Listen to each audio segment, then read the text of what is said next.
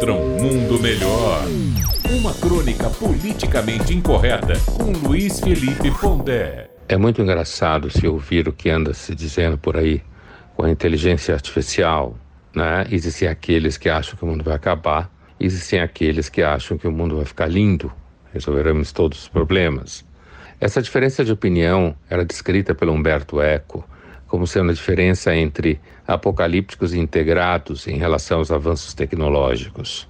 Apocalípticos eram aqueles que entendiam que, por exemplo, o mundo da mídia iria destruir o mundo, que não haveria futuro, ou seja, pessimistas apocalípticos. Enquanto que os integrados eram aqueles que entendiam que o avanço das tecnologias e das tecnologias de mídia iriam fazer com que o mundo ficasse cada vez melhor e tudo lindo. Como sempre, nem apocalípticos nem integrados têm completamente razão. Há aqueles que pensam que se você pensar o pior, você sempre vai ter mais chance de acertar nas suas, digamos, previsões. Em relação à inteligência artificial, é aquilo que falam que ela vai resolver praticamente todos os problemas, como recentemente alguns CEOs de grandes empresas falam que vai reduzir a semana de trabalho para quatro, três horas e meia que vai fazer com que a ciência avance no nível que nunca avançou, que a humanidade vai ficar livre de trabalho chato e vai ser criativa.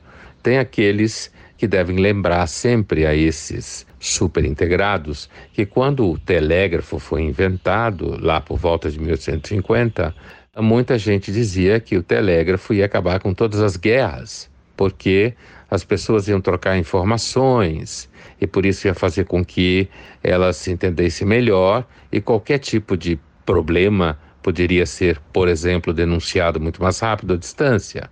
A mesma coisa quando a internet surgiu e começou a ser usada mais sistematicamente ao longo dos anos 90 do século 20, era muito comum se dizer que com a internet iriam acabar os nacionalismos, os preconceitos e as pessoas iam todas conversar na rede sobre coisas lindas.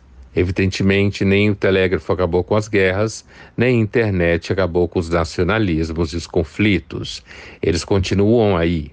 Eu acho que esse tipo de paralelo é muito mais interessante para se imaginar o que vai acontecer com a inteligência artificial. Certos avanços, certas inércias e, ao mesmo tempo, certos dramas. Luiz Felipe Pondé, de São Paulo, para a Rádio Metrópole.